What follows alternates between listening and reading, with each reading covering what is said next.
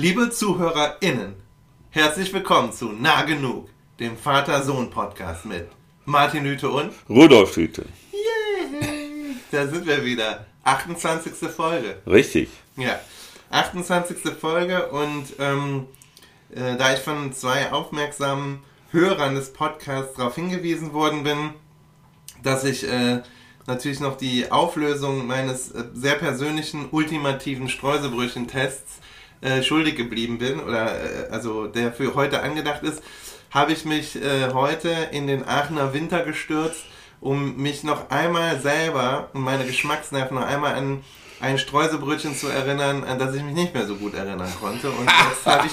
Das ist seriöse Arbeit. Das ist seriöse Arbeit. Jetzt habe ich das ähm, hier final abschließen können, für mich persönlich den Test. Ja, und das Ergebnis ähm, lautet wie folgt. Also ich habe vier äh, der ähm, gut zu erreichenden Brander äh, slash Aachener Bäckereien getestet äh, auf ihre ähm, Streuselbrötchen und spezifisch natürlich, ähm, wie das sich zu meinem Geschmack äh, verhält. Und die Bäckereien sind die folgenden. Das ist die Bäckerei Heidbüschel, unsere, ähm, also die Bäckerei meiner Kindheit und ähm, ja, sehr liebgewonnene äh, Brander Traditionsbäckerei. und dann halt ähm, Moss, das ist ja eine Aachener äh, Kette, ähm, Nobis, was Auch ja auch eine Aachener. Kette ist, und äh, Leo Schumacher, auch eine Aachener, Aachener Kette. Kette, mhm. Das sind die vier, äh, die ich auf ihre Streuselbrötchen getestet habe. Und, äh, und ich würde das Testergebnis wie folgt beschreiben. Also ich will jetzt nicht sagen, das ist das Beste oder so, weil es kommt ja immer auf die Stimmung an. Und es kommt ja auch darauf an, also sozusagen, auf welche Erwartung man hat an das äh, Streuselbrötchen in welchem Moment. Also es gibt, äh, es sind vier Varianten und ich glaube, ähm, also was mir aufgefallen ist, ist, dass sie sich ganz gut in zwei Gruppen einteilen lassen. Also es gibt zwei Zweiergruppen. Und zwar ähm, die, also in der sozusagen Textur und dem Geschmack und der Süße der Streusel, äh, da sind sich eigentlich alle vier Streuselbrötchen relativ gleich. Ne? Und das ist ja auch das, also was ja dem Streuselbrötchen den Namen gibt. Und da kann man insofern eigentlich nichts falsch machen. Also die Streusel, ähm, äh, also egal wo man sich das Streuselbrötchen kauft, die Streusel sind immer saugut einfach. Ne? Also Streusel sind halt einfach, einfach eine gute Erfindung. So und ähm, das heißt aber, dann gibt's äh, zwei Brötchen und zwar besonders, das sind hier die von, meiner Meinung nach die von Moss und Leo Schumacher, die ähm, wo das, wo der Brötchenteig selber, also sozusagen das Streuselbrötchen für die, die es nicht kennen, ne, hat ja so eine Decke von Streuseln, die ähm, also quasi oben drauf sind. Kann man sich so ähnlich vorstellen wie ein überbackenes Käsebrötchen oder so, nur dass es eben kein Käse ist, sondern so süße ähm, Kuchenstreusel im Prinzip. Und das ist so ein relativ dichter Teppich, der da oben drauf liegt. Und ich würde den sagen, der ist so ungefähr 5 mm dick oder so. Also das sind äh, wuchtige Streusel. So, und die, äh, das ist wie gesagt bei allen ziemlich ähnlich. Und bei den äh, besagten Brötchen von Schumacher und Moss ist dann ähm, die, die Konsistenz des Brötchens und die Süße des Brötchens anders als bei den anderen beiden will heißen, die eigentlich, also die sind sehr süß und saftig. Also sowohl der Moss als auch der Schuhmacher, die, die kann ich auch kaum unterscheiden. Ähm, vielleicht so noch ein bisschen süßer, noch ein bisschen weicher und buttriger ist dann das sogar von Moss. Und wenn man also so total Lust hat auf was ultra süßes, weiches, was so den absoluten Zuckerhunger stillen soll, dann würde ich sagen, es, ist, es gibt nichts Besseres. Also das ist wirklich ein Top, äh, also ein absolutes Top Streuselbrötchen. ne? Aber es ist eben in der absolut süßen Kategorie. Und was äh, die beiden von Nobis und Heidbüschel gemeinsam haben, und da finde ich das Heidbüschel das Extremste, ist halt eigentlich, dass sozusagen die Süße und die auch die Textur ähm, die Konsistenz der Streusel mit dem Brötchen eigentlich in so ein interessantes Spannungsverhältnis treten. Ne? Also das ist, das ist bisschen, die sind dichter gebacken, die Brötchen. Und, äh, und ich finde das von Heidbüschel, da ist das Brötchen selber auffällig am wenigsten süß. Und das ist halt interessant, weil dann hat man also so eine eigentlich so, also das ist, jetzt, das ist jetzt nicht ein normaler Brötchenteig, aber eher wie so ein, ja, fast ungesüßter Mürbeteig oder sowas. Und, äh, und die Süße kommt dann wirklich nur aus den Streuseln. Und je nachdem, in was für einer Stimmung man ist, kann das natürlich auch das Richtige sein. Für mich, so wie ich gerade ticke, ist es tatsächlich so, dass ich sagen würde, die ganz süße Gruppe sticht zurzeit die weniger süße Gruppe aus. Und da würde ich dann sagen, das, das Ranking wäre dann aber äh, Moss vor Schumacher, vor Heidbüschel, vor Nobis. Und die sind aber trotzdem alle im Prinzip gleich auf. Aber irgendwie, wenn man sowas macht, dann, dann überlegt man sich, ist man irgendwie ein Ranking schuldig. Wobei ich gleichzeitig sagen muss, also groß geworden und meine Liebe zum Streuselbrötchen habe ich natürlich über das Heidbüsche Streuselbrötchen ähm, überhaupt erst erlangt. Also es ist so ein bisschen so die erste große Liebe und vielleicht ist es so the one Brötchen that got away. Keine Ahnung. Das, also ich bin begeistert, äh, ja? warte, ich bin begeistert. Ich habe so eine so seriöse Expertise gar nicht erwartet, aber ich bin wirklich tief beeindruckt. Äh, auch äh, nicht nur von dem der Ernsthaftigkeit, sondern auch von der Formulierkunst, die du da gerade gezeigt hast. Sehr gut. Na dann, ähm, dann sind wir jetzt äh, damit fertig mit der äh, nicht lästigen Pflicht, sondern der süßen Pflicht. Also das ist wirklich, also war, ich bin jetzt heute Morgen nochmal, hab nochmal zu, zu Schumacher mich auf den Weg gemacht und freue mich jetzt schon auf die zweite Hälfte ähm, des Brötchens nach dem ähm, Podcast, nach der Aufnahme, weil wenn ich das jetzt dabei essen würde, da, das ist wirklich, da klebt einem der Mund. So süß sind die Dinger, sind geil einfach. Also, und das Thema der heutigen Sendung soll sein, und das das passt auch eigentlich ganz gut, finde ich, reiht sich so ganz gut ein in das, was wir gerade hier gemacht haben. Ähm, es soll gehen um Spaß und Spiel. Und, äh, und zu dem Thema gekommen bin diesmal ich und deshalb ähm, rede ich jetzt einfach mal weiter, also sozusagen auf Geheiß vom Vater. Und zwar habe ich ähm, mit meiner Mutter, also der sind, haben wir das eigentlich zu verdanken so ein bisschen, also Shoutout wieder an Ursula Lüte, die äh, bei nämlich dem Telefongespräch ähm, über, äh, über mein Leben äh, sie gesagt hat, ja, du kannst diese Spielereien, die sind, das kannst du auch nicht sein lassen. In dem Sinne wirst du nie erwachsen oder irgendwie sowas. Und das ähm, aber nicht, äh, also das klingt bei meiner, meiner Mutter manchmal ähm, vom Ton her im ersten Moment so vorwurfsvoll oder oder besorgt oder so, aber eigentlich meint sie das dann, hat sie dann auch gesagt, dass sie das schön findet, dass ich so, dass sozusagen das, das Kind im Mann da in mir schlummert. Und, ähm, und zwar ging es da speziell um, äh, um Computerspiel und eine gewisse ähm, eine, eine komplexe Lebenslage, in die ich mich aufgrund dieses Computerspiels manövriert hatte. Jetzt überhaupt nichts Schlimmes, also nicht irgendwie In-App-Käufe oder sowas, sondern einfach, ich wollte mir einen Computer holen und den aufrüsten und, und game-tauglich machen. Das hat aber nicht geklappt, darüber war ich so ein bisschen traurig. Darüber habe ich mit meiner Mutter geredet und so kam es halt also dazu. Und äh, äh, dazu, ähm, ja genau, also dazu kann man irgendwann mal eine Sonderfolge machen zu Computerspielen oder so. Aber jetzt soll sozusagen das Thema sein Spiel und Spaß. Und natürlich, glaube ich, ist dann für mich äh, ein Interesse daran tatsächlich, ähm, naja, die Frage nach der Bedeutung von Spiel und Spaß in unserer aller Leben, das Verhältnis von Spiel und Spaß zum Glück, wozu wir ja schon eine Folge hatten. Ja. Ne? Und dann natürlich auch ähm, so die Frage nach, also glaube ich, so kulturellen Repräsentation von Spaß und Spiel und wie das natürlich auch äh, verzahnt ist und verwoben ist mit Vorstellungen eben von Kindheit und Erwachsenwerden. Also so, man könnte ja, vielleicht wäre so eine Eingangsformulierung, ist ein Effekt des Erwachsenwerdens, dass man ähm, immer weniger spielt in seinem Leben, also heißt Erwachsenwerden aufhören, aufzuhören zu spielen ist das eine Möglichkeit, über Erwachsene nachzudenken? Und wenn ja, oder tun Kulturen das? Und wenn ja, findet, muss man das gut oder schlecht finden? Was ist, ähm, was ist schwierig daran? Und wie hält man es damit? Also das, glaube ich, ähm, wäre eine Möglichkeit, sich dem Thema zu nähern. Und jetzt habe ich ja schon unheimlich viel geredet, fast zehn Minuten. Jetzt bist du. Ja, aber du hast auch sehr interessante Sachen gesagt. Ja, also insofern war das äh, nicht vergebens. Ja, äh, ich äh, bin äh, überrascht worden durch dieses Thema, äh, aber ich fand es interessant. Und ich, ich will jetzt gar nicht äh, anders reden als immer, nämlich äh, ich versuche das Ganze von einer philosophischen Seite her anzugehen. Und was mir da sofort aufgefallen ist, dass mein Zugang zum Begriff Spiel, über Spaß können wir dann später nochmal gesondert was sagen, derjenige ist, dass ich das ex negativo mache. Also äh, sehr oft versuche ich Begriffe zu verstehen indem ich einen Gegenbegriff bilde und der wäre in dem Falle Arbeit. Mhm. Also geht es um das Verhältnis von Arbeit und Spiel ähm, und da ja, fallen mir jetzt erstmal nur ähm, Schlagworte ein. Zur Arbeit gehört äh, eine gewisse Notwendigkeit, mhm. nicht wahr? Also wenn man etwas nicht aus gewissen Notwendigkeiten heraus tut, ist es nicht im engeren Sinne des Wortes Arbeit. Zur Arbeit gehört auch die Idee, dass man eine Pflicht erfüllt und dass man eine Leistung zu erbringen hat.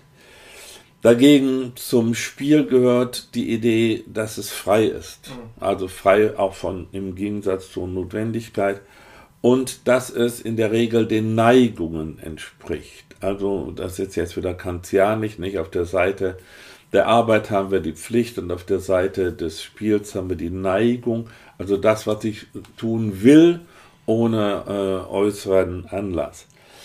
Also, dass wir also erst einmal sagen müssten, in dem Maße ähm, ist ähm, tatsächlich die Vermutung naheliegend, dass ähm, der, das Erwachsenenleben einen größeren Anteil an Arbeit aufweist und das Kindesleben einen größeren Anteil an Spiel äh, äh, aufweist. Wobei es natürlich auch eine spannende Frage ist, ob man nicht beides und miteinander verbinden könnte und dies, um jetzt auch noch den, den, den letzten äh, äh, Gedanken anzuschließen, und dies vielleicht diese Verbindung von äh, Spiel und Arbeit ein Weg ist zu einem glücklichen oder gelingenden Leben. Also das wäre jetzt mein Interesse an diesem Thema. Genau, ja, und vieles von dem, was du jetzt ja angesprochen hast, ähm, gibt es ja tatsächlich, also in den kulturwissenschaftlichen Debatten gibt es ja gerade eine, eine, Debatte über die ähm, Gamification, ne? Also das heißt, Ach, ja genau, also ja, genau, siehst du, es gibt die Debatte um die Gamification des Lebens, also sozusagen ähm, und vor allen Dingen auch the Gamification of Work. Also wo genau diese Ideen, aber natürlich, äh, da liegt dann, äh, ne, also da würde dann in diesem Begriff schon deine ähm, also einerseits würde man, glaube ich, würde diese Binarität oder der Gegenbegriff einerseits äh, also ursprünglich anerkannt werden und das die Idee wäre dann eben, dass das gerade zusammenfällt und dass es auch ein ähm, gesteigertes Interesse daran gibt, eben über Gamification sozusagen, also das ist, äh, ist natürlich, kann man als kapitalistische Idee der Gegenwart ähm, wahrnehmen oder so wird das oft geframed, dass es eben eine Möglichkeit ist, ähm, Le Leute auf verschiedene Art und Weise bei der Stange zu halten. Also sei es also, bei der Arbeit oder eben, äh, also Arbeit interessant oder spannend oder eben ne, zu spielerisch zu gestalten, damit Arbeit Spaß macht, weil das dann sozusagen äh, Produktion steigert und ja. andererseits natürlich ähm, ja die Gamification des Alltagslebens und darüber natürlich sozusagen äh, Konsumangebote zu schaffen. Das sind so ähm, ne, ah, ne, also ja, das, das ist, ist interessant. Und das ist natürlich auch genau das, was man halt ähm, vielerorts, glaube ich, beobachten kann, wenn die Leute natürlich mit ihren Smart Devices und ihren Telefonen und so, es wird ja unheimlich viel auch äh, gespielt, also so im Kontext von digitalen Spielen zwischen Tür und Angel, sozusagen auf dem Weg zur Arbeit.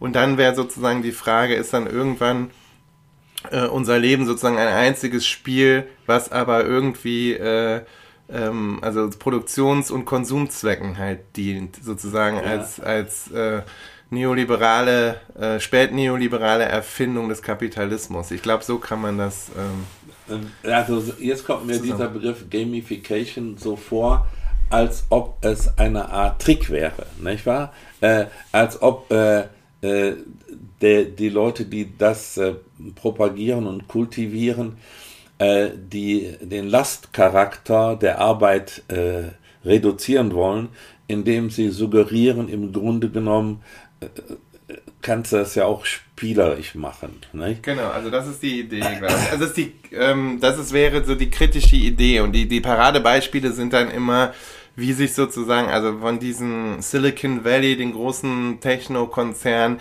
wie deren ähm, Arbeitsräume aussehen, dass sie dann eben Billardtisch und Ping-Pong-Angebote haben, sodass man eigentlich, also dass das von einem Freizeitangebot kaum zu unterscheiden ist ne, dass man die Leute über diese Spiele halt äh, sozusagen möglichst lange bei der Arbeit hält. Das ist jetzt, wie gesagt, die paranoide Lesart ähm, davon, ne, oder die kapitalismuskritische Lesart und dass das dann natürlich auch identitätsstiftend wirkt. Leute, die während der Arbeit spielen, gehen gern zur Arbeit, dann wird sozusagen der Beruf auch Teil der Identität. Das kann ja. produktionssteigernd wirken. Ich glaube, das ist sozusagen, das ist die Idee und ich glaube auch, also sozusagen von beiden Seiten, also sowohl die ähm, die Idee der Leute, die das für sinnvoll gehalten haben und das deshalb äh, sozusagen implementiert haben und natürlich auch direkt äh, von, äh, von der Seite der KritikerInnen her gedacht. Ne? Mhm.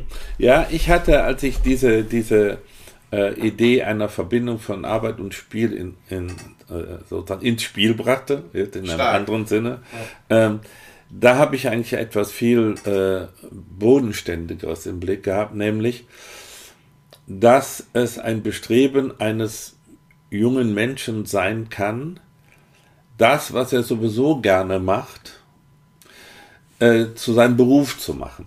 Ja? Also äh, das Schlagwort äh, lautet, aus einem Hobby einen Beruf machen. Also zum Beispiel, um jetzt mal dich als Beispiel zu nehmen, das wäre dann bestimmt in, in deiner Kindheit die Idee gewesen, ein Berufsfußballer zu werden. Ja. Korrekt wäre das. das ja, ja. Ähm, das war bei mir nicht. Ich wollte ähm, als äh, sozusagen Gymnasiast gerne ähm, äh, einen schreibenden Beruf ergreifen. Ich dachte, ich würde Journalist werden, obwohl ich damals noch gar nicht Zeitung las. Nicht? Ich, äh, aber äh, es ging nur darum, zu schreiben und ich traute mich nicht, meinen eigentlichen Traum zu nennen, nämlich ein Schriftsteller zu werden. ähm, und ähm, äh, also jedenfalls war da die Idee, wenn man schon arbeiten muss, dann sollte die Arbeit nicht zu weit von dem entfernt sein, was man als Spiel ohnehin ja. machen würde. Äh, und in gewisser Weise ist mir das ja gelungen, weil ich äh, ja wirklich auch viel schreibe und äh, und Philosophie hat mich auch schon in der Schule interessiert. Ja, und viel lesen. Also ja, lesen, ja, ich bin ja ein manischer Sinne, Leser. Ja. In dem Sinne hast du ja wirklich dein Hobby auch zum Beruf gemacht. Das stimmt, ne? das stimmt, das stimmt. Äh, und insofern äh, kann ich schon sagen, ähm, äh, ich erlebe auch meine Arbeit nicht wirklich als Arbeit, mhm. sondern ich würde das auch tun, wenn ich wenn das nicht meine Arbeit wäre. Und ich, das sieht man ja auch daran, dass ich jetzt, obwohl ich schon zehn Jahre pensioniert bin, über zehn Jahre pensioniert bin, noch immer arbeite in dem Beruf. Ne? Gut, also das ist sozusagen die, diese Sache, aber das kommt sozusagen aus einem Individuum raus, während diese Gamification ist ja gewissermaßen ein Angebot von extern. Versuch es mal so zu sehen, dass das ein Spiel ist. Und das finde ich ist schon was anderes. Ähm, äh, ich spreche sozusagen hier von der Vermittlung von Neigung und Pflicht. Und da geht es darum, äh, sozusagen die Neigung äh, zu spielen sozusagen mit den, mit den Arbeitstechniken so zu verknüpfen, dass die Arbeitstechniken gewissermaßen als Spielformen auftauchen. Ich finde es ein bisschen was anderes. Es ist ein bisschen was anderes, aber die Idee, also es lässt sich natürlich beides sozusagen in, in jetzt für unser Gespräch sehr gut operationalisierbar machen. Also wir können beide, also genauso würde man das, glaube ich, denken können, wie du das gerade vorgeschlagen hast. Das ist die Idee, ne, zu sagen, also weil die, also die Idee dieser Gamification ist ja, glaube ich, wir als Menschen haben eine Neigung, und jetzt, jetzt spreche ich mal mit deinem Vokabular, ne, was mir ja immer schwerfällt, aber ja, es gibt, wir haben eine Neigung zum Spiel. Ja, das glaube ich ne? auch. Und, äh, und wenn man, da, und das ist dann eben die Idee, das kann man, ähm, das kann man sozusagen zielführend, jetzt aus Sicht derjenigen, die das äh, zielführend einsetzen, äh, einsetzen. Also man holt ja, die Leute quasi abholen, abholen mhm. ne, qua ihrer Neigung oder über ihre Neigung und, äh, und das kann sich dann sozusagen, das ist, könnte dann in einem Fall eine Win-Win-Situation ja, im erzeugen, ja. im Idealfall, dass nämlich die Leute tatsächlich gerne arbeiten. Ne, und äh, aber es läuft natürlich, glaube ich, bei diesen eher konspirativ gedachten oder paranoid gedachten Theorien dann immer darauf hinaus, dass es tatsächlich eben genau die Binarität, die du eingangs erwähnt hast, natürlich wirklich gewillt ist aufzulösen, so dass man sozusagen, dass das End Ziel davon wäre, ähm, sozusagen den Unterschied zwischen Spiel und Arbeit aufzuheben. Ja, das stimmt. Ne? Und das, weil alles dann Arbeit ist und alles gleichzeitig Spiel. Und dann könnte man sich fragen, ähm, wie das sich sozusagen auswirkt auf äh, den psychischen Gesundheitszustand der Menschen, wenn sie nicht mehr unterscheiden können. Und also diese Idee der Entgrenzung der Arbeit, die wir jetzt ja auch ähm, also stark erlebt haben ähm, in der Pandemie, ja. das war ja ein zusätzliches Problem, dass halt so jeder nur noch und jede nur noch in Jogginghose von zu Hause gearbeitet hat in ihren Meetings. Also außer du natürlich, du liest immer noch in Denim. gut, gut für dich.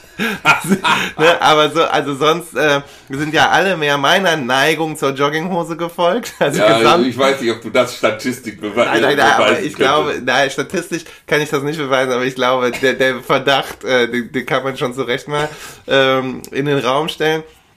Naja, und dass das eben, dass diese Form der Entgrenzung ja was mit den Leuten macht. Also man spricht ja dann öfter mal, also klar ist jetzt anekdotische Evidenz, aber man spricht ja dann öfter mal mit Leuten, die, die dann auch mal äußern, dass genau das ihnen schwerfällt. Also, ne? Also einerseits dann gibt's so diesen, diesen Typ, man kommt da nicht aus dem Quark in die oder in die Pötte, wie man so schön sagt hier bei uns, ne, ähm, was die Arbeit angeht, weil man eben zu Hause ist und, und die äh, Jogginghose anhat. Die Jogginghose anhat und dann immer denkt, naja, eigentlich ist jetzt Freizeit, ne? Also ähm, und deshalb kommt man nicht so, ähm, kriegt man sich nicht so zur Arbeit gezwungen, was glaube ich auch sozusagen die ähm, äh, sozusagen die Sorge der Arbeitgeber äh, in, Deu also in Deutschland zum Beispiel auch ist. Ne? Also weswegen es ja jetzt gerade eine Debatte gibt um Homeoffice und jetzt, ich glaube, ganz frisch hat doch ähm, Twitter oder Google, ich glaube Twitter, ne? der Elon Musk hat jetzt wieder gesagt, alle müssen ins Office ja, zurück. Ja, hat er gesagt ne? und keiner ja, will. Keiner will, genau, weil das natürlich äh, eine, eine Form von Flexibilität schafft und so.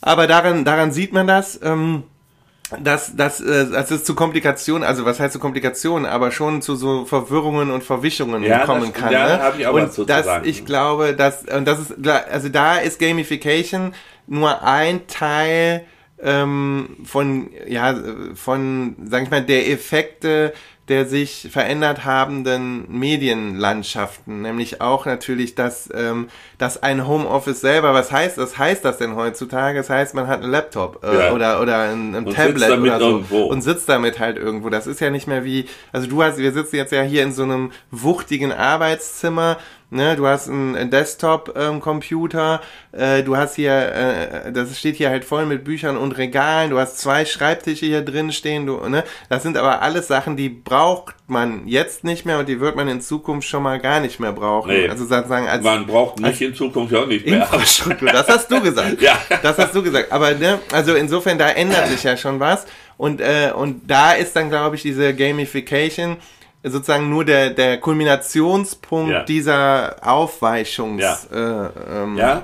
und äh, du sagtest Logik. ja, dass äh, diese Entgrenzung hat auch äh, gewisse Risiken. Und äh, eine dieser Risiken will ich jetzt auch ansprechen. Ähm, wenn man es in der Spannung behält, wenn man sozusagen den Dualismus oder die Dichotomie zwischen Arbeit und ähm, äh, Spiel betont, dann kann das eine die Kompensation für das andere sein. Also ich will das jetzt äh, wie folgt beschreiben. Ähm, wenn man sagt, ja, zur Arbeit gehört Pflicht und äh, äh, Mühe und so weiter, ja, dann denkt man vielleicht noch an Vertreibung aus dem Paradies im Schweiße deines Angesichtes, sollst du dein Brot verdienen und so. Äh, dann braucht man Erholung.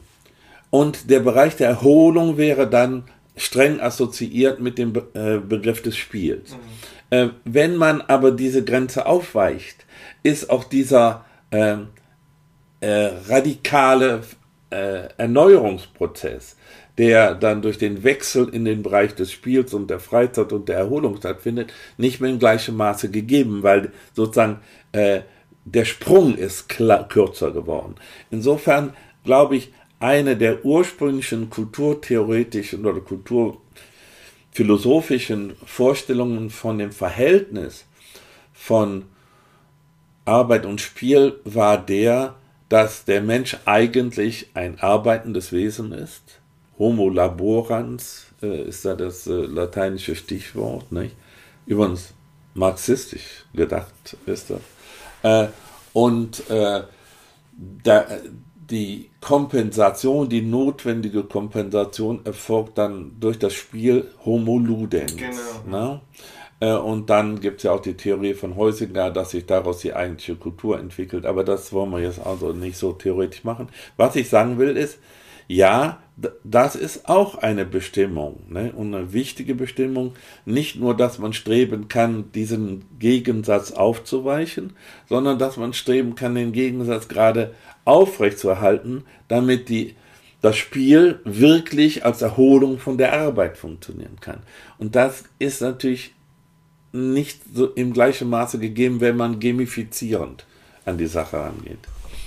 Ja, und ich sag das auch immer. Also ich mache ja, äh, also in, als Teil der Lehre, da ist es ja, also für die Studierenden ist ja oft das Problem, die sind ja oft in den, äh, in der Examenssituation, sind die Studierenden ja oft damit konfrontiert, dass sie auf einmal komplett eigenverantwortlich ähm, arbeiten müssen.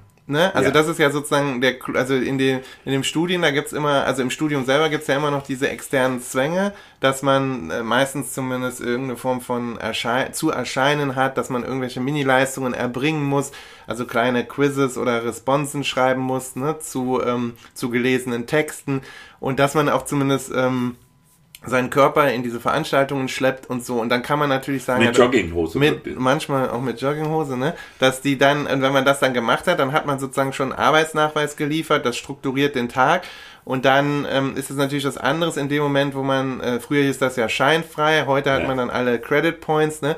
Wenn man halt sozusagen die Kurse alle absolviert hat, dann bleibt halt die Arbeit. Und die Arbeit, glaube ich, also die Abschlussarbeit, und die, die fällt den Leuten deshalb so schwer, weil sie auch komplett eigenverantwortlich, also über ein Thema halt sich äh, immer ähm, damit befassen müssen.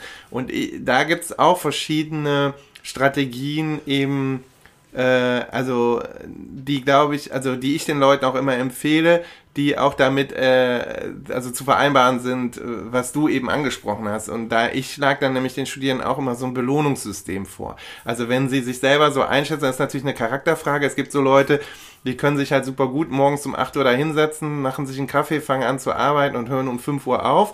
Aber also erfahrungsgemäß sind es unter meinen Studierenden zumindest die wenigsten.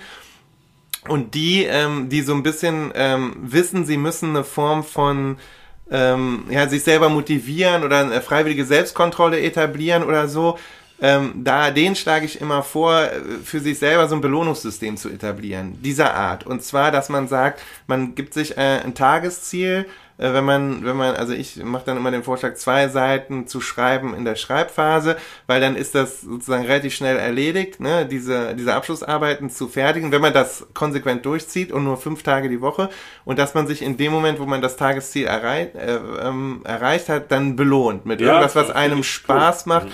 Und bei mir war das eben auch schon damals immer dann Freizeit und äh, Playstation. Also ich habe das damals selber in meiner Examensphase und auch in meiner Promotionsphase oft so gemacht, dass ich ähm, sozusagen nach zwei Stunden konzentrierter Arbeit mich dann, also sowas während der Promotionszeit, mich dann sozusagen mit einem leckeren Mittagessen und einer halben Stunde oder Stunde äh, Playstation Fußballspiel belohnt habe und dann nochmal eine Schicht rein hingelegt habe und dann wieder belohnt habe. Ah, ja, ja. Und ja, das, das finde ich äh, eigentlich einen, einen klugen Gedanken.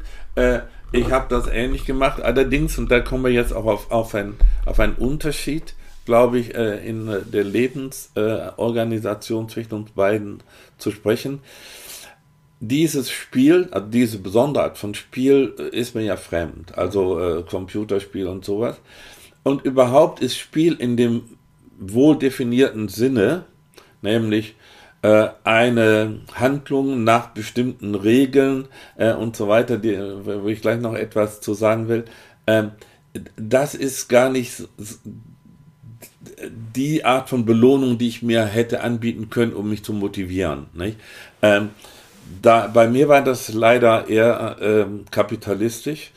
Also ich ähm, habe immer nach, nicht jeden Tag, aber immer wenn ich einen größeren Abschnitt, ein, ein Buch oder einen Aufsatz geschrieben hatte, gerne mir was geschenkt. Mhm. Ja, also leider überwiegend Kugelschreiber und sonstige Schreibgeräte, so dass ich jetzt wirklich ertrinke in diesem Schreibgerät, mhm. weiß gar nicht mehr, wie viel ich davon habe. Aber das sind halt so Ticks. Aber der, der, der Belohnungsgedanke war da auch schon, nicht? Und wenn ich jetzt sagen würde, unter dem Stichwort, äh, man braucht Erholung von der Arbeit, dann sage ich ja, das gilt auch für mich, obwohl ich so gerne die Arbeit mache, die ich nun mal mache. Aber dann äh, äh ist, gibt es sozusagen, ich würde sagen, die kleine Erholung und die große Erholung. Mhm. Äh, die kleine Erholung besteht darin, dass ich äh, weiter lese, ja, weil ich ja wirklich ein manischer Leser bin. Da lese ich aber nicht mehr philosophische Texte oder, oder äh, Hausarbeiten, sondern dann lese ich äh, Literatur, Belletristik. Ja. Äh, und das entspannt mich tatsächlich, obwohl ich in letzter Zeit merke, dass ich mit meinen Augen ein bisschen vorsichtiger umgehen muss, weil äh, allmählich tritt diese Alterssichtigkeit auf und dann tränen mir schon mal die Augen. Also muss ich das auch reduzieren. Die große Erholung besteht dann daran, dass äh, ich mit der Ursula äh, dann abends Fernsehen gucke. Und da sie ein, ein leidenschaftlicher äh, Spielfilmgucker ist, ähm, äh, habe ich sehr, sehr viel äh, äh, Filme geguckt in den letzten Jahren, was aber auch sehr schön ist. Aber dieses Spiel, äh, äh, wenn du das betreibst oder auch, dass Leute machen ja Brettspiele, Freunde von dir aus Amerika, die wir kennengelernt haben, sind ja große Fan von, Fans von Brettspielen mhm. äh, äh, oder Gesellschaftsspiele. Du spielst aber Schach. Ja, das wollte ich gerade erwähnen. Seit einigen Jahren spiele ich Schach äh, und äh, das mache ich aber nicht sehr häufig, sondern zweimal im Monat. Ähm, das macht mir auch Freude. Ähm, und ähm, da kommt nun ein Element hinzu, das für mich immer äh, die, den Erholungscharakter reduziert hat. Äh, das gilt für jede Art von Spiel in diesem engeren Sinne, denn Spiele in dem engeren Sinne sind in meiner meinem Verständnis Wettspiele. Mhm, ja, ja, ja, Also da würde man da, sagen, da man, ein Faktor ist, dass man gewinnen und ja, man, kann. man kann gewinnen oder verlieren. Ja, genau. ne? Und man hält sich an bestimmte Regeln äh, und die sind beim Schach ja sehr äh, vielfältig. Äh, und dann gibt es ja noch Strategieregeln und sowas. Äh, das nimmt aus meiner Sicht dem Spiel etwas von seiner Leichtigkeit, ja. Ich meine, ich bin nicht, nun, ich gehöre nicht zu den Leuten, die nicht verlieren können, wirklich nicht. Mhm. Aber ich, ich strebe es auch nicht an. Nicht? Ich gewinne lieber, als ich verliere. Und ich ärgere mich schon, wenn ich schlecht spiele. Ja? Ähm, und das, ich ärgere mich auch, wenn ich einen schlechten Text geschrieben habe. Also insofern kommt durch dieses, den Wettcharakter in das Spiel auch ein Element von Arbeit. Äh, und insofern wäre eigentlich das ideale Spiel das Spiel, das kein Wettspiel ist. Also wenn zum Beispiel Kinder zusammen eine Burg bauen in einem Sandkasten oder so. Ja, aber auch da tritt dann schnell schon mal Konkurrenz auf und so. Also insofern, es ist für einen Menschen vielleicht gar nicht so leicht, das reine Spiel zu spielen, weil so oft so auch Ehrgeizelemente eine Rolle spielen und Wettbewerbselemente. Ähm, das habe ich nur, wenn ich zum Beispiel wie eben sind wir jetzt zusammen spazieren gegangen. Das wäre für mich eine Form von reinem Spiel. Ne? Mhm. Man geht halt spazieren oder wenn ich mit dem Franz wandern gehe, das ist auch reines Spiel. Obwohl, gut, auch für mich ist auch das nicht reines Spiel, weil ich das gar nicht so furchtbar gerne mache und ich mich dann anstrengen muss. Also es ist schwierig mit dem Spiel. Ja, ich, äh, genau, du hast mir jetzt ein gutes Stichwort gegeben, nämlich ähm, nämlich diese Frage mit dem, also zum einen, genau, das sollten wir vielleicht noch einmal wiederholen. Also man, also es gibt, wir haben jetzt den Begriff auf zwei Arten und Weisen im Prinzip benutzt. Einmal als äh, also so wie du reingekommen bist über die Gegenüberstellung zwischen Arbeit und Spiel, mhm. da ist der Spielbegriff im Prinzip so breit, dass er dem Freizeitbegriff mhm. ähn, ähnlich mhm. wird. Ne? Also das mhm. und das hat dann eben hast du mit dem Neigungs ähm, mit der mit der Neigung ja sehr gut hergeleitet. Das wäre sozusagen der sehr offene weite Begriff von Spielen und dann gibt's eben diesen engeren Spiel der Begriff, den du jetzt auch schon etabliert hast mit es gibt gewisse Regeln. Meistens gibt's am Ende, also es gibt ein Ziel und das Ziel sieht, sieht meistens Sieg oder Niederlage ja. vor und sind deshalb Wettspiele. Ja. Genauso kann man natürlich sagen, Glücksspiel wäre dann eine, eine Sonderform ah, davon, ja, ne? Ja, ja. Also sozusagen, wo die also ist ja die, finde ich, die tollste kapitalistische Sonderform. Also weil da sieht man, äh, ja, da sieht man Verschiedenes sozusagen an kapitalistischer Motivation, die man aber auch natürlich in dem strukturierten, engen Spiel schon sieht. Also man, da haben wir ja schon drüber geredet in der Folge über Sportlaut, Sport, ne? Das ist mit diesem, also das, da haben wir ja beide so ein Plädoyer gehalten fürs Verlieren lernen, ne? Ja. Dass das besser wäre als immer dieses, äh, diese Gewinnerobsession in, in der, also in der Sportberichterstattung. Das müssen wir jetzt nicht nochmal wiederholen, aber ähm, genau, also das glaube ich ist im Spiel, in diesem geregelten Spiel eben äh, angelegt, genauso wie übrigens natürlich das Befolgen der Regeln. Ne? Also sozusagen, dass ich spiele jetzt ja viel mit meinen Kindern und da sieht man das natürlich, also zum einen, wie, wie schwierig es ist, verlieren zu lernen, ne? also wie ungern Kinder verlieren, ist halt ähm, und das ist, glaube ich, das gilt, also zumindest bei den Kindern, die ich kenne, für die, für die meisten, so dass, wenn man so ein Waschlappen ist wie ich, man die auch oft einfach natürlich gewinnen lässt, ne? Ja, das tun wir aber auch. Ja, genau, ja, weil es ist ja auch, glaube ich, also weil ich auch nicht so daran glaube, dass man ihnen jetzt die harte Lektion beibringen muss, dass man auch mal hier verlieren kann im Leben, so da sind die jetzt noch nicht in dem Alter, muss man mal überlegen, wann das so ist. Aber naja, also das ist sozusagen das enge Spiel. Und da äh, würde ich jetzt sagen, weil du gesagt hast, ja, das, äh, dieses das Spiel wird auch schnell mühselig. Da habe ich mir, ich habe mir oft Gedanken gemacht, so im Kontext von dem, was du gesagt hast. Als kleiner Junge war natürlich mein Traum irgendwie, also habe ich halt den ganzen Tag hätte ich Fußball spielen können und da habe ich natürlich gedacht, im Idealfall wäre das natürlich als Job super, weil du machst nichts anderes lieber und dann äh, erfüllst du damit äh, dein, dein auch noch, verdienst du damit deinen Unterhalt und wenn du es halt richtig gut kannst, verdienst du ja auch noch gut und so. Ähm, dann gibt's noch so ein paar andere Perks an diesem Job, ne? Also soziales Pre Prestige und, und, und Fans und so. Also man findet viel Zuneigung. Aber ganz ehrlich, also, äh, also es ist natürlich, ich glaube, es gibt, es besteht eben auch eine Gefahr darin, sein Hobby zum Beruf zu machen. Ähm, und, äh, und zwar, weil es natürlich eben diese Binarität dann, wenn sie so absolut aufgelöst ist, die du eben beschrieben hast, dann hat man natürlich, äh, auch was so die eigene Identität angeht, nicht zwei Sachen. Also es ja, zum Beispiel, stimmt. ich denke dann oft an, ich kenne viele Leute, auch die in meinem Umfeld sind, die halt zum Beispiel Jobs haben, die ihn, also die ihnen insofern Lebensglück ermöglichen, dass sie damit ganz gut Geld verdienen und ihr Lebensglück dann mit dem Geld irgendwie sich in der sogenannten Freizeit holen, ne? Ja, also, ja. ne? Also sei es dann. Arbeiten und sich in der Freizeit dann. Genau. Äh, also ein Urlaub oder Tennis oder, oder ins Fußballstadion gehen oder, ähm, oder was weiß ich, was einem da so einfällt, was den Leuten halt Freude macht, ne? ähm, oder eben dann auch tolle Klamotten kaufen oder was weiß ich, ne, oder tolles Essen sich leisten können. So, das ist ja so sind ja so die typischen Sachen, die uns Freude machen von so Leuten, die sich halt, sag ich mal jetzt so ganz krass so homophabermäßig ins Büro schleppen oder ja, sowas. Ja. Ne? Also so, aber die, die haben natürlich dann sozusagen immer die, die arbeiten dann um zu leben, heißt es ja so schön, ne? Und nicht leben um zu arbeiten oder ja, so. Ne? Also, ähm, und da, das ist, aber das ist trotzdem in dem Sinne, glaube ich, gesund, dass man halt zwei Identitätsfaktoren ja. hat. Und wenn man dann trotzdem einen tollen Tag im Büro hatte, kann einen das auch glücklich machen. Wenn das aber alles ein und dasselbe ist, was ist dann das Jenseits davon? Das, also das da ist halt, ne, und klar, Fußballprofis spielen dann Golf oder spielen dann auch noch jetzt heutzutage spielen sie ja auch alle super viel Konsole, ja. ne, aber ähm, aber so die Frage, und die sind dann aber auch mit Mitte 30 fertig spätestens. Und das ist halt schon krass. Und natürlich, also und ich kenn's ein Stück weit, weil ich ja äh, auch teilweise im Fach und so die Leute immer sagen, haha, der hat sich sehr leicht gemacht, der macht ja nur Sachen, die ihm Spaß machen.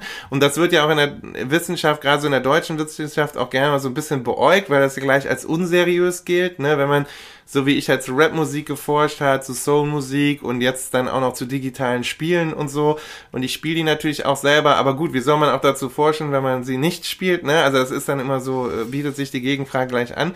Nur da ist es dann teilweise schon so, also weil du es eben gesagt hast, mit dem Fernsehfilm gucken, ne? Ja, ja. Das ist natürlich für mich so, je nachdem, gerade wenn die Mutter mir mal wieder so ein Biopic empfiehlt von irgendwem, ne, das fühlt sich für mich natürlich super schnell wie Arbeit an. Weil ich Klar. gucke natürlich Klar. Filme, äh, also eben auch beruflich und, und, und guck sie dann auch oft eben, das, da vermischt sich das dann ja. auch, ne? Da, das merkt man auch, wenn du darüber sprichst. Genau, das ist eben so, das hat sich komplett vermisst, also vermischt diese Register, in denen man Film guckt, äh, Filme guckt. Ich kann halt jetzt, wir haben gestern über den, den Avatar, die Fortsetzung geguckt, ich guck den halt, glaube ich, nicht wie jetzt äh, sag ich mal, die, die, so der, der Durchschnitt. sehr bewundert, nee, nee, aber ich war auch irritiert, genau. dass du da gar nicht also einfach von dem möglichen Vergnügen gesprochen hast, nee, sondern gleich gesellschaftskritisch daran gegangen bist. Klar, weil, äh, ja, das ist natürlich so, das gucke ich halt dann anders als, sage ich mal, jetzt wahrscheinlich die Durchschnittskino-Gänger in, in, in Deutschland, ne? als Amerikanist, der sich eben auch mit Film und Fernsehen befasst. Ja. Das ist dann, ähm, und da sieht man dann, äh, ich sag das dann öfter, da wähle ich dann auch diese Formulierung, hu, das fühlt sich jetzt wie Arbeit an. Und so hat sich das bei dir ja eben auch, also wenn du gesagt hast, das Schachspielen fühlt sich dann so ein bisschen wie Arbeit an, so dieser Wettkampf, ne? Ähm, äh, und eigentlich, wenn man das so sagt, dann ist das ja erstmal nicht positiv besetzt. Nein. Ne? Und ja. Also äh, ja, äh, das ist jetzt auch wieder ein schönes Stichwort, das du mir gibst. Äh, ja, ähm, ich bin äh, glücklich, dass ich Philosoph geworden bin und Hochschullehrer. Auch die Lehre ist ja für mich immer ein sehr belebendes Element gewesen und ist es auch heute noch, obwohl ich das jetzt etwas weniger mache. Ähm, aber äh, es ist die Gefahr tatsächlich da, die du genannt hast, nämlich, also etwas drastisch äh, formuliert, es gibt eine Gefährdung durch Monomanie, nicht? dass man gewissermaßen nur noch das eine wirklich genießen kann. Ja? Und das andere, also zum Beispiel Fernsehen gucken äh, oder spazieren gehen, also wandern gehen oder auch sogar Schach spielen, äh, auch nur noch äh, unter dem Gesichtspunkt äh, gutheißen kann, das brauche ich jetzt, damit ich dann morgen wieder philosophieren kann. Äh, äh, ja, und da muss ich schon sagen, das ist schon äh, einigermaßen ausgeprägt bei mir. Äh, und das führt auch dazu, dass ich mich für vieles eben nicht mehr so leidenschaftlich interessiere wie für Philosophie. Ähm, also das gibt es.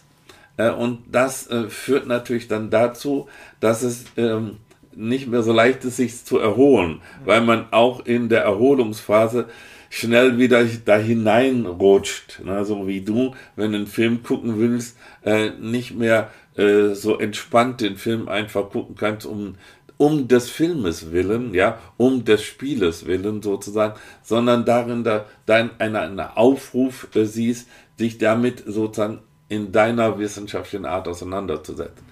Ja, das ist so. Es gibt diese Deformation professionell, da kann man nichts machen. Ja, aber es gibt eben auch, ne, das ist das Interessante, man, das meine ich damit, es gibt die, da mit diesem also damit könnte man so ein bisschen diese Grundidee des Hobbys zum Beruf machen, das kann man damit problematisieren, Richtig. weil in dem Moment, wo das Hobby zum Beruf gemacht worden ist, ist es eben der Beruf. Ja. Also man darf sozusagen, und dann hat es auch diese, diese Qualität. Und ich glaube, dass, also zum Beispiel, ich habe das selber mal, ich habe ja auch mal Musik gemacht, da fand ich es übrigens am eklatantesten, weil das ja sozusagen dieses künstlerisch-kreative, wir haben ja eine Zeit lang Musik gemacht, ich mache jetzt mal ein Shoutout an Homi Sapiens, an meine Jungs von damals, die beste Rapband äh, aus Aachen, ne Quatsch, aus Aachen und der Welt. Und der Welt. Nee, aber Homi Sapiens hieß ja die Crew und ihr wisst ja, wie ihr, wer ihr seid. Manche von denen hören ja den Podcast tatsächlich.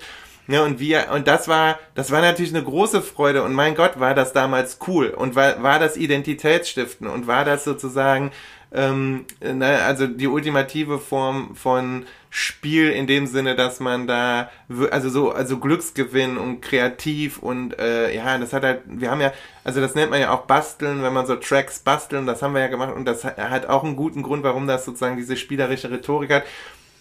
Aber wir hatten mal so einen Sommer, wo wir dann so drei, vier, fünf, äh, ich glaube drei oder vier Auftritte relativ dicht gefolgt hintereinander hatten und jetzt wirklich nicht Tournee-Schedule. Und wir waren jetzt auch nicht bekannt, es waren halt zufällig drei Veranstaltungen in Aachen und Umgebung in zu einem, äh, es war halt in so einem Sommer, dann war ein Kultursommer und es war Wahlkampf und dann waren wir da bei der SPD. Aber nicht der Summer of 16. Nein, nein, nein, nein, nein, es war nicht das. Es war, glaube ich, sogar der Summer of 98 oder so oder 99 wahrscheinlich ähm, oder ja, wahrscheinlich in 98 und ähm, und das ist halt so, wenn man, also, und ich glaube, einmal hatten wir zwei Tage zwischen zwei Auftritten. Und wir hatten natürlich nur ein kleines Set, also du, und, und uns kennt ja keiner, also es ist jetzt ja auch nicht so, die Leute kommen ja nicht, um einen zu sehen, sondern spielt halt auf irgendeiner Bühne.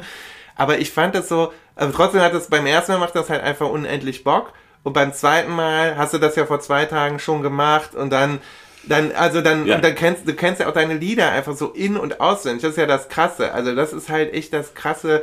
Das denke ich auch manchmal, wenn ich dann so Musiker auf der Bühne sehe. Und jetzt nicht nur die, die immer noch die Songs von vor 30 Jahren spielen ja, müssen. Ja. Das ist ja sozusagen das, das extreme Beispiel. Das ist ja das extreme Beispiel, ne? Wenn Brian Adams halt noch sich immer, immer noch Summer of 69, 69 spielen muss und, ne?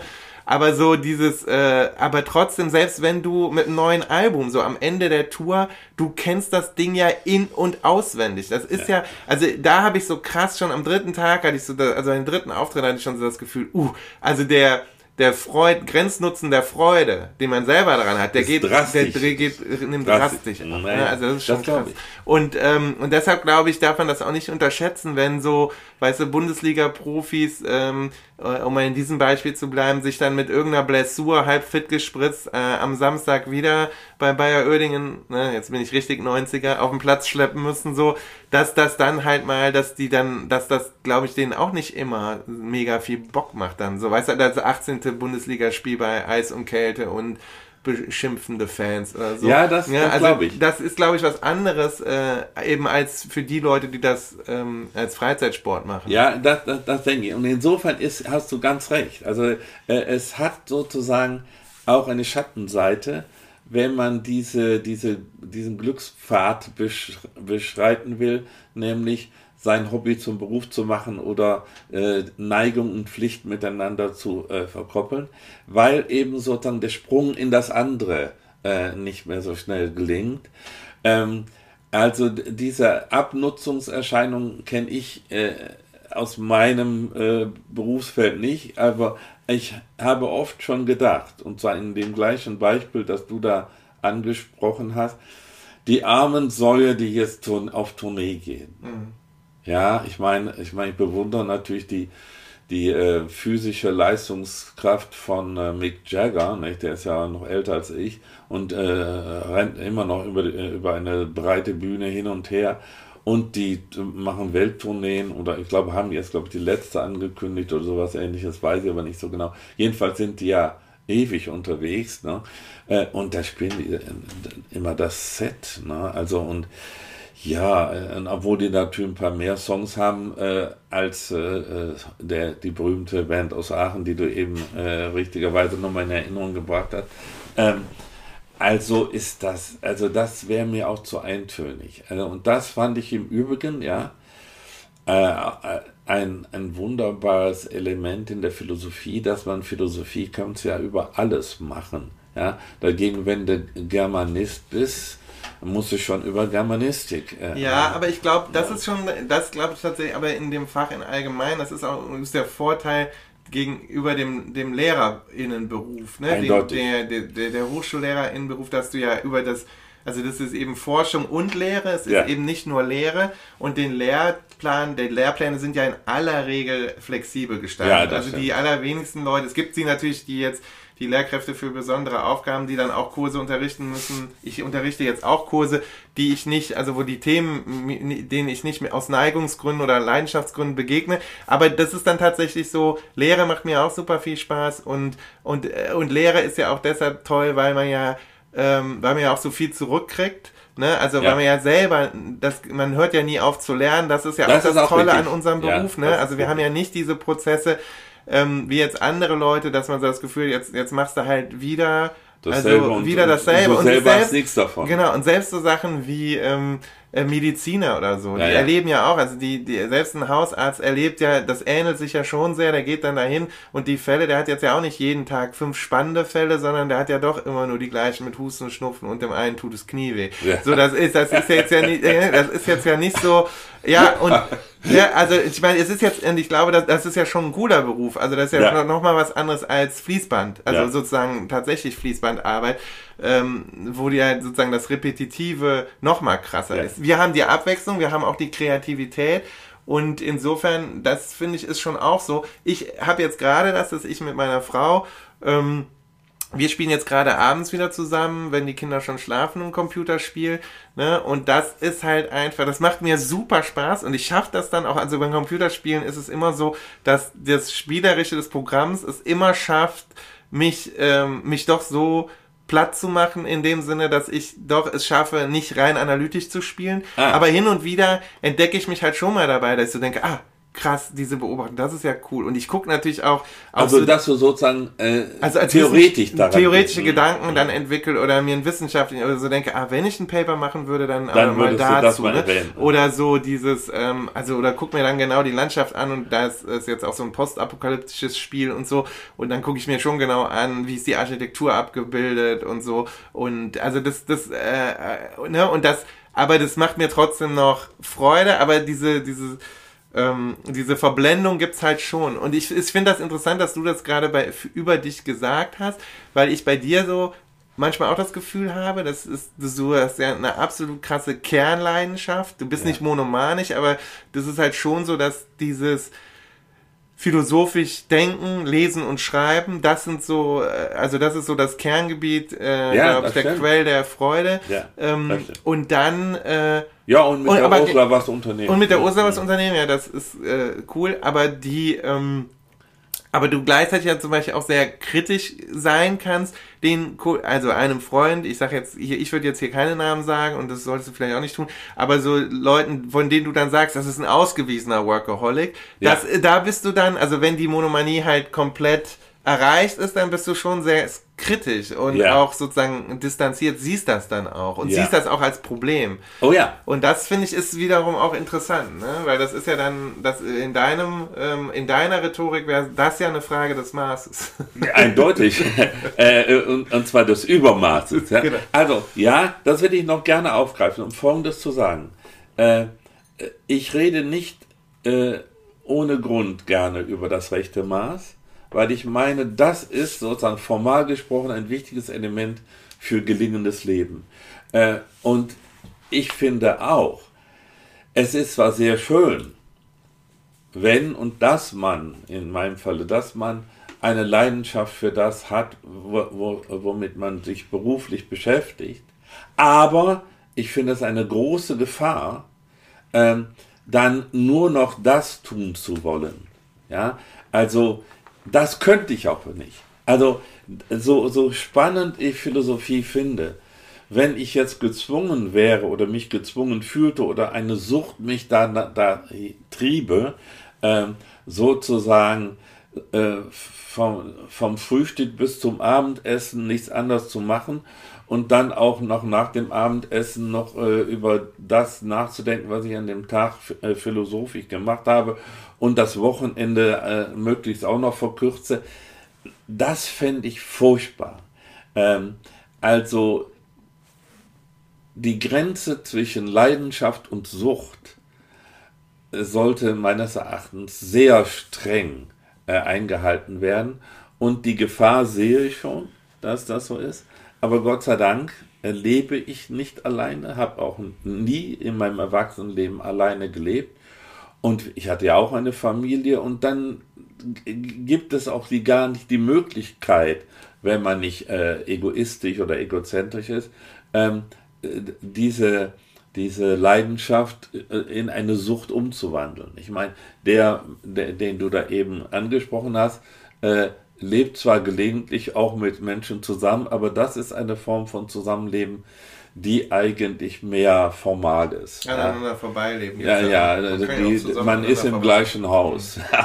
Äh, und, und, nein, das wollte ich auch nicht. Insofern, äh, es gibt schon auch noch andere Leidenschaften als Philosophie in meinem Leben, äh, aber äh, in dem Bereich, wo man ähm, aus dem man auch eine Arbeit machen könnte, ist schon Philosophie die einzige wirkliche Leidenschaft.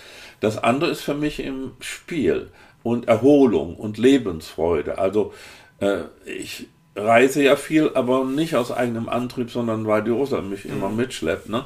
Aber das macht mir dann große Freude und das ist auch wirklich ein Teil meiner Erholung und da kann ich auch sozusagen leidenschaftlich äh, das äh, erleben. Ähm, also ich glaube schon, äh, du hast recht, man muss, wenn man dieses, diese Geschichte von, diese Grenze zwischen Arbeit und Spiel aufhebt, muss man schon aufpassen, dass man nicht in den Sog von Mono Monomanie gerät. Und das finde ich ist wirklich eine ganz schlimme Geschichte. Ja. Ja, und Spielsucht. Und da, ähm, Ah, ja. ich, das wäre so mein letztes Wort, weil du das jetzt, äh, also du hast ja Sucht angesprochen, es gibt ja auch tatsächlich die Spielsucht. Und das ist was, was ich jetzt richtig krass finde. Jetzt, wir sind an einem Samstag, heute beginnt die Bundesliga-Rückrunde. Das heißt, man schaltet wahrscheinlich auch mal wieder irgendeine Sportsendung an. Also, also wir tun das definitiv, weil ich bin ja in Aachen, äh, also auch eigens, um Sportsendungen zu gucken quasi, mal in Ruhe. Und dann weiß man auch schon vorher, dass man ganz viele Sportwettenwerbung sehen wird. Und da finde ich, das ist schon immer ein bisschen krass, weil, also für, also die, die ja auch so, dann wird dann immer vor der äh, Glücksspielsucht gewarnt, aber ich finde das alles sehr halbherzig. Und das hat ja, also das ist ja eine Entwicklung, die ich auffallend finde, wie krass diese Wettanbieter, die Dutzende, die es da mittlerweile gibt, einfach im Prinzip das Monopol auf Sportwerbung jetzt haben oder eines, Ja, ja. also unter Und die machen auch sehr stark Werbung. ja, überall. Also, und das finde ich ist das eine. Und, und weil ich jetzt mit den Jungs äh, von früher, wir hatten, ähm, diese Woche haben wir nochmal zusammen geskypt. Also, ich habe so eine Gruppe äh, von zwei ehemaligen Homi Sapiens Mitglieder sind dabei. Also, schöne Grüße Ja, von Schöne ja. Grüße, ne? Nochmal, die, ähm, wir haben uns unterhalten. Und als ich denen gesagt habe, wir wollen hier über Spaß und Spiel reden, da sagte der eine auch, Oh, das erinnert doch an früher. Äh, und wir hatten diesen eine Zeit lang diesen Witz unter uns. Es ist schon spät, ich muss nach Hause. Und, und das hieß Ah, halt ja. immer, da sind die Leute dann halt halb betrunken und angeschickert mit dem bisschen Taschengeld, was sie von Oma und Oma hat, Opa hatten, aus Aachen Innenstadt von der Party, dann morgens früh nach in den Ort Hauset gefahren, der In hier Belgien, grenznah ist in Belgien. Und der direkt hinter der Grenze, also du fährst wirklich über die Landstraßen, jetzt hatten die so ein so ein schäbiges äh, Spielcasino, also nichts eins, wo man sich jetzt anziehen muss, sondern mit so einem schäbigen Parkplatz in so einer Lagerhalle also mit so einem Automaten-Casino im Prinzip. Ja. Äh, und da haben Freunde auch richtig Geld verloren einfach. Und, äh, und das war dann immer witzig. Äh, Das war aber auch nur so lange witzig, bis es nicht mehr witzig war. Und da wurde dann halt auch aus Spielsucht. Und da hat, haben auch Leute wirklich sozusagen äh, ihren ersten Kleinwagen einfach in Hauset leider gelassen, anstatt ihn tatsächlich zu kaufen oder das Geld dafür.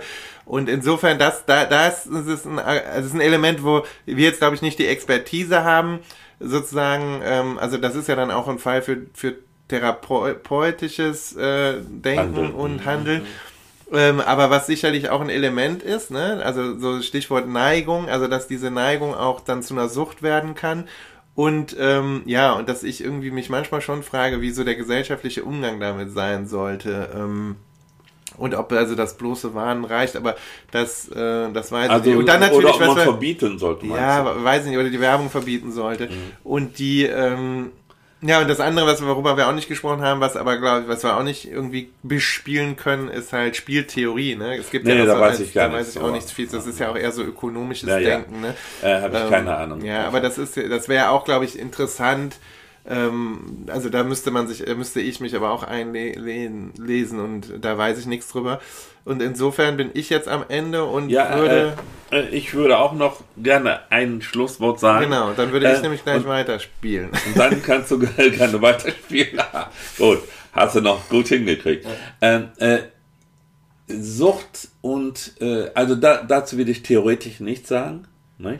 äh, aber äh, eine meiner ausgeprägten Ängste seit der Jugend ist, dass man äh, süchtig werden könnte.